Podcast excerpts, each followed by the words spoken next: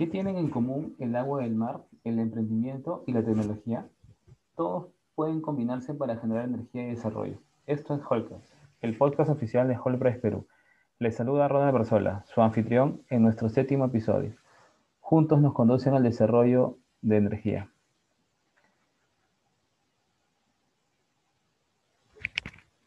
En esta edición estamos con Leonardo Almeida. Él es fundador, cofundador de Water Power. ¿Qué tal, Leonardo? ¿Cómo te estás? Hola, Ronald. Muchas gracias por la invitación. Súper bien. Genial. Cuéntanos un poquito para el público, bueno, para nuestros oyentes, eh, cuéntanos un poquito de ti y, de qué trata Water Power. Pues yo soy estudiante de último año de Ingeniería Metalúrgica en la Universidad Nacional Mayor de San Marcos y cuando estuve más o menos a la mitad de la carrera participé en un programa de innovación donde conocí a mis socios y pues fundamos la iniciativa Water Power. Water Power busca ser una iniciativa que utilice el agua de mar como un recurso energético, ya sea para generar electricidad o para utilizarlo como combustible generando hidrógeno y de esta forma poder mover una embarcación. En simple es utilizar el agua como combustible para garantizar el movimiento de cualquier embarcación pesquera, pequeña o mediana. Brazos, está, está muy bueno. De hecho, pues hay muchas fuentes de energía, que, increíble que el agua sea una en tu proyecto, ¿no? Cuéntanos quizás un poquito más sobre el proyecto, cómo así nació la idea, ¿no? ¿En qué contexto? Pues verás, eh, entre los fundadores, que al inicio éramos cinco y de repente más adelante conversamos sobre eso, siempre hubo este bichito de querer sacar una startup o querer contribuir al medio ambiente. todos nos inclinábamos por la reducción de la contaminación medioambiental queríamos hacer algo respecto a energías renovables y pues veíamos que la mayoría de esfuerzos estaban concentrados en energía solar, energía eólica, por ahí geotérmica, mareomotriz. Entonces, nosotros queríamos encontrar una especie de océano azul, encontrar algo diferente, pero que sea eficiente y que verdaderamente aporte. Fue así como llegamos al hidrógeno y empezamos a estudiar diferentes formas de obtener hidrógeno y o electricidad a partir del agua de mar. Y poco a poco el proyecto Water Power fue tomando forma. Básicamente a partir del interés común que era contribuir a la reducción de la contaminación del medio ambiente y generar una startup en temática de energías limpias. Qué bacán, qué, qué, interesante que, o sea, dijeron, bueno, queremos emprender, pero, busquemos una fuente no convencional, o en todo caso dentro de las renovables, ¿no? las fuentes de energía ilimitadas, por así decirlo, pues encontraron, o mejor dicho, quisieron que sea una de Océano Azul. Y, y cuéntame quizás un, poco más, ¿no? ¿Qué, ¿Cuáles otras posibilidades hay mm, del mar como fuente de energía ecomigable? ¿Qué más se puede hacer? No sé, es muy interesante saber, esto parece que parte de una investigación, ¿no? Y cómo así sigue su curso. Sí, mira, esto es súper interesante porque cuando hablamos del mar podemos obtener muchas cosas, desde obtener energía a partir del movimiento de las olas, desde el choque de las olas y con esto generar movimiento y por ende energía, en este caso sería la energía mareomotriz, energía a partir de las olas, o también podemos obtener pues, hidrógeno a partir de un proceso de electrólisis, que es básicamente lo que nosotros hacemos, ¿no? Nosotros cogemos el agua de mar, el agua del agua de mar, y a partir de esto, pues a partir de un proceso químico generamos hidrógeno, ¿no? Entonces, eso es básicamente lo que nosotros hacemos, aprovechamos este recurso ilimitado, que es agua de mar, que en teoría todos tienen acceso, para generar energía de una forma ecoamigable y también bastante social y equitativa. Chévere, qué chévere. el impacto se nota que es muy potente, ¿no? Porque usamos algo que está ahí cerca. Imagino que hay procesos químicos que, que también son necesarios, pero quizás cuéntanos más allá, eh, ¿cuáles serían las aplicaciones, ¿no? ¿Cómo podemos, eh, cómo, cuál es el impacto en todo caso, ¿no? Ambiental, medioambiental, para el usuario, el cliente final? Claro, mira, eh, hablando netamente de contaminación generada por transporte marítimo, al año este nicho, este sector transporte marítimo representa cerca del 8 al 10% de la contaminación global total. Los esfuerzos en este momento están concentrados principalmente en la industria automotriz. Si Water Power se implementa en cerca del 100%, imagínate un caso hipotético, de toda la flota, estaríamos hablando de reducir el 10% de la contaminación global, entendiéndose por CO2 y por otros materiales contaminantes. ¿no? Eso en, números, en cifras, es garantizar que al año se están reduciendo cerca de 3 billones de dólares de daño social. Esto según un estudio de costo social de carbono. Esto es el, el impacto que tendría Water Power luego de ser implementado pues, en la mayoría de flotas pesqueras artesanales de Perú y del mundo. Quiero que tengan muy claro sus métricas de impacto, que generalmente eso no es tan común e incluso no es tan sencillo calcular, ¿no? ahí escuchar de, de, la contaminación marítima, ¿no? De los embarques, de hecho hay toda una industria pesquera, entonces, claro, que, que siempre hay ahí este, residuos y todo esto. Y me dices cuando se implemente, eh, ¿qué, ¿qué, falta más? ¿Cómo está avanzando el proyecto? Cuéntame un poquito más ahora, ahora del equipo, ¿no? ¿Cómo lo están desarrollando? Perfecto. Mira, simplificando la ecuación para que tú tengas hidrógeno o, o a partir del agua de mar, tienes, bueno, tienes un montón de procesos, un montón de formas de obtenerlo, pero a grandes rasgos vamos a centrarnos en dos. Yo utilizo electricidad para descomponer el agua y generar hidrógeno, y este hidrógeno inyectarlo en un motor de combustión para garantizar movimiento, o puedo utilizar este hidrógeno generado químicamente por agua y producir electricidad y pues mover un motor eléctrico. ¿Sí? Estos son los dos enfoques que nosotros estamos manejando. Cerca de un año y medio de desarrollo, Water Power se concentró en esta primera parte, de generar hidrógeno e inyectarlo directamente en un motor de combustión. El tema es que existen limitaciones termodinámicas para garantizar que esto sea un proceso eficiente. Se pueden mover motores por tiempos mínimos de una hora, dos horas, pero esto escalarlo al mundo real pues no es eficiente y tampoco es comercialmente aceptable, por lo que Water Power tuvo que iterar al encontrarse con una barrera termodinámica pues bastante obvia. Ahora lo que hacemos es generar químicamente este hidrógeno, eh, este, con este hidrógeno pues lo hacemos pasar por un proceso de hidrólisis inversa y generamos electricidad y esta electricidad podemos aplicarla a cualquier motor eléctrico, lo que también amplía nuestro mercado. Como te he comentado, Water Power tiene cerca de dos años y medio de funcionamiento. Parte del año y medio se concentró en una primera tecnología que fue descartada a través de la validación y el escalamiento en condiciones reales. Pues estamos terminando esta segunda etapa que está cumpliendo con todos los aprendizajes que nos dejó ese primer año y medio de prototipado y escalamiento real. Qué bacán, Leo. La verdad nunca había escuchado tan en detalle tu proyecto. Pareciera que lo han sacado del libro. O sea, como que están siguiendo los pasos, ¿no? Y, ya, ahora toca la validación. Bueno, lo descartamos año y medio porque no funciona. Cambiemos de, método de generar energía. Qué chévere, ¿verdad? Porque, porque se nota que hay todo un proceso bastante eh, estructurado, ¿no? De, de, investigación, ¿no? De, desarrollo del proyecto.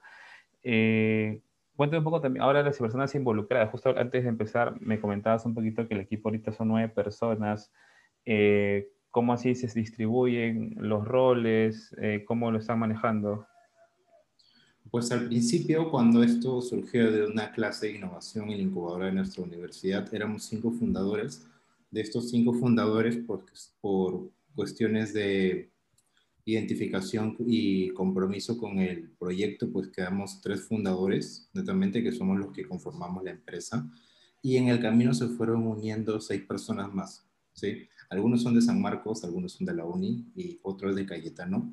Y esto pasó por un proceso muy interesante. Pasa que quedamos simplemente tres fundadores con carreras pues que no complementaban para poder lograr el objetivo. Entonces nos dimos con, con la sorpresa de, ok, yo, yo sé algo, pero este algo, mi conocimiento de repente no me puede ayudar a terminar el proyecto Water Power. Entonces necesito traer talento, necesito traer nuevos miembros. Sacamos una convocatoria por el fanpage, contamos que era Water Power. Hicimos esta convocatoria cuando todavía estábamos aprendiendo del, del primer prototipo, de la primera tecnología, ¿no? Les contamos qué habíamos hecho y qué queríamos lograr en el corto tiempo, pues la gente se fue sumando. Y es así como sumamos talento de Cayetano, talento de Uni, talento de San Marcos, pues nos ha ayudado bastante porque esta multidisciplinaridad de universidades y de carreras suma para aprovechar oportunidades. Imagínate, en, San Marcos no tenemos ingeniería mecatrónica o ingeniería mecánica eléctrica, que efectivamente son carreras por las que destaca la Universidad de Ingeniería. ¿no? Entonces, combinar talento y combinar universidades creo que nos está ayudando a, acelerar el proceso. ¿no? Qué, qué, chévere. Y de hecho, cuando uno desarrolla un proyecto con un gran impacto, siempre, siempre generas esa, o sea, traes talento, ¿no? Lo, que ahorita nos estás contando. Hiciste esa convocatoria y la gente se acercó a tu proyecto porque creo que o cree en tu proyecto o, sabe que ese potencial pues es totalmente escalable, ¿no? Eh, ¿Cómo si, o sea, quizás dando más detalle, porque la verdad me parece una experiencia muy importante la gestión de equipo, ¿no? No, no es muy común que los emprendimientos tengan nueve integrantes, como me has dicho ahorita, al, bueno, al menos en, investigación, que este es quizás otro ejemplo de, de cómo transformar investigación en un emprendimiento, ¿no? Eh, eh, cuéntanos quizás algunos retos que hayas tenido, ¿no? Como a la hora, en todos estos dos años y medio de, de Water Power. Pues el reto es gigante, gigante porque no es común tener tantos miembros en una etapa tan inicial y más aún en una etapa de investigación. La razón por la que tenemos todos estos miembros es porque Water Power es un sistema, entonces no es tan simple como desarrollar simplemente un producto. Sería una combinación de aproximadamente cuatro a cinco productos, porque es un sistema, funciona como un conjunto de partes. Entonces, gestionar este talento científico, ese talento de desarrollo se hizo separando el sistema en pequeñas partes y haciendo que se traten como subproyectos, ¿no? Imagínate, Water Power tiene una parte de generación de hidrógeno químicamente y una parte de obtención de energía eléctrica a partir de hidrógeno. Entonces, ahí estos dos dispositivos funcionan con teoría y con desarrollo experimental totalmente diferente. Entonces, había un grupo humano encargado de este subproyecto A y otro grupo humano encargado de este subproyecto B. Y de esta forma se ha podido gestionar a nueve personas. Qué loco, qué, qué, qué, qué chévere y, qué buena experiencia, eh, muy similar a, un proyecto que conocía también. Bueno, los proyectos de hardware requieren mucha investigación, ¿no? Eh, quizás te puedes contar ¿cómo han resuelto esta, parte de, que, o sea, bueno, me dices que hubo un año y medio de investigación con un primer prototipo, luego lo, enfrentaron con el mercado y tuvieron que cambiarlo. ¿Cómo se dieron cuenta de esto? ¿no? Muchas veces se habla de la validación, pero cuando recién estás empezando a emprender, no, es tan sencillo darte cuenta en qué momento hay que iterar o cambiar. ¿Ustedes cómo, lo cómo encontraron este, este punto? Yo creo que esta es la prueba del famoso falla rápido y falla barato y que esto sea una lección para que cualquier emprendedor que está iniciando en el negocio científico-tecnológico, pues de repente tome más en cuenta las observaciones de aquellos que han pasado por cierto camino. La primera limitación, pues tenía una, la primera tecnología tenía una limitación termodinámica bastante obvia, ¿no? O sea, fue como que un grupo de cinco personas que estaban empezando a conocer el negocio del hidrógeno quisieron probablemente romper esta barrera termodinámica o ver cómo, cómo podíamos hacer para que un proceso sea más eficiente de lo que ya era, ¿no? Definitivamente obtuvimos buenas respuestas, pero no logramos el objetivo principal. Imagínate, romper una, una barrera termodinámica, pues es, es algo bastante difícil, ¿no? Y habían personas que lo mencionaban continuamente en cada exposición, ¿no? Pero siempre había este deseo de, vamos a encontrarle el, el hackeo lo que nos están diciendo, vamos a hacer algo diferente, ¿no? Entonces pasó un año y medio y nos sinceramos y dijimos, ok, estamos avanzando, pero estamos avanzando lento. Entonces, que esto siga así, pues eh, se va a quedar solo en un sueño y no vamos a poder materializarlo. Entonces, ya un año y medio suficiente, no se logró, hay aprendizajes, se desarrolló tecnología y pues si se complementa con más tecnología, Water Power puede salir y es la decisión que se tomó. Entonces, creo que el mayor consejo es siempre escuchar y, tomar este feedback, pues, para implementarlo rápidamente y no esperar cerca de un año y medio. Qué chévere, que, o sea, en verdad es, es, todo un camino de aprendizaje, no, no hay muchos emprendimientos, emprendedores que digan, bueno, me gusta la investigación, me gusta la física, la química, voy a, ver qué puedo hackear, como dices tú, en, en, materia de, de, leyes, ¿no? Leyes termodinámicas y ver qué podemos hacer, qué negocio podemos hacer de esto, ¿no? De, de, de esta teoría. Eh, ¿Qué le recomendarías? Ahorita me surge la pregunta a otros investigadores que, incluso hay doctores, ¿no? Magísteres que pasan muchos años en un laboratorio, pero no dan ese paso, ¿no? De quizás eh, en el mercado, desarrollar un producto más comercial, ¿no?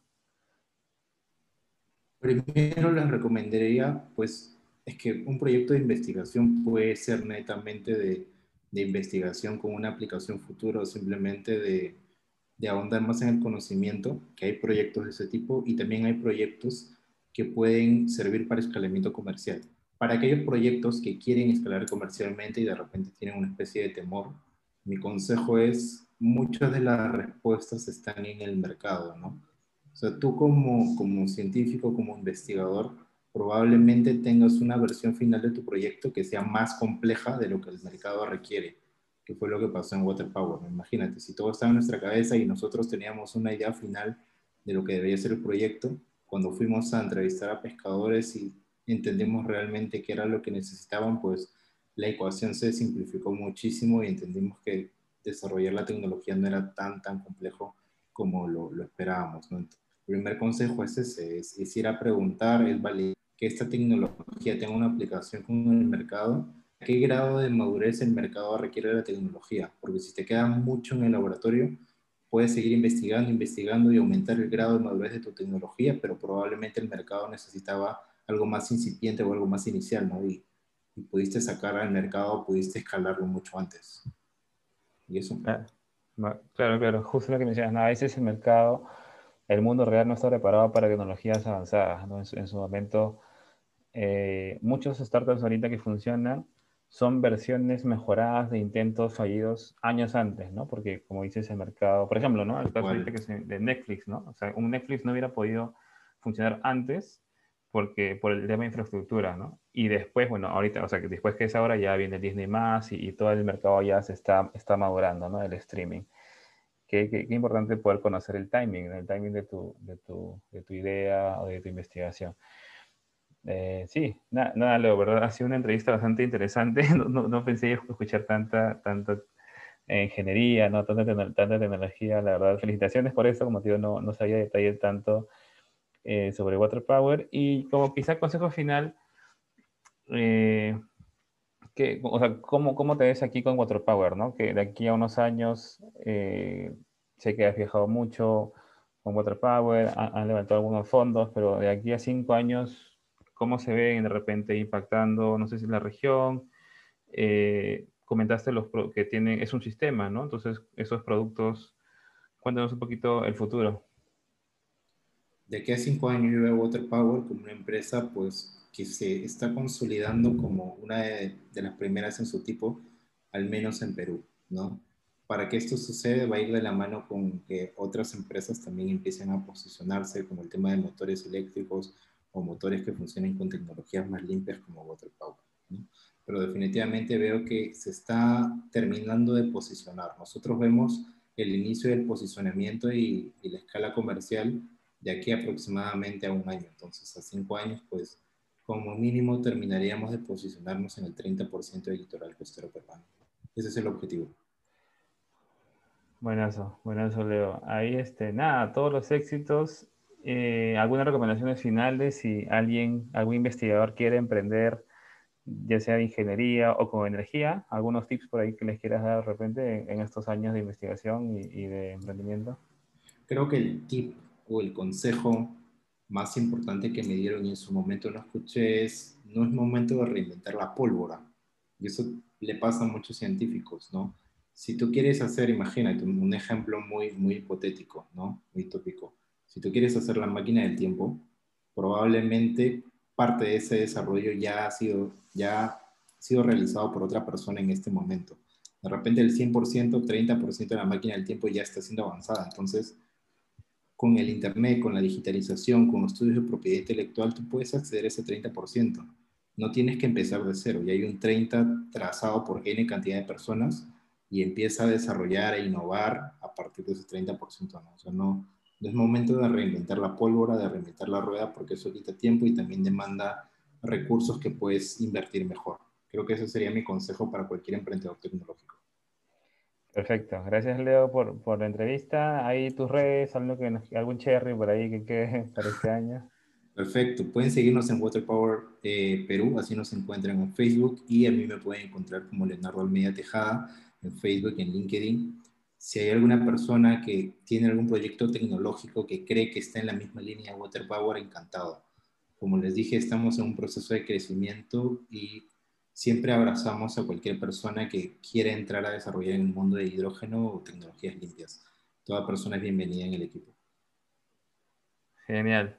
Muchas gracias a todos. Ha sido un episodio bastante, eh, bastante con muchos aprendizajes, con mucha tecnología y nada, nos vemos en el siguiente episodio. Gracias, Leo. Gracias a todos. Listo, chau, chau.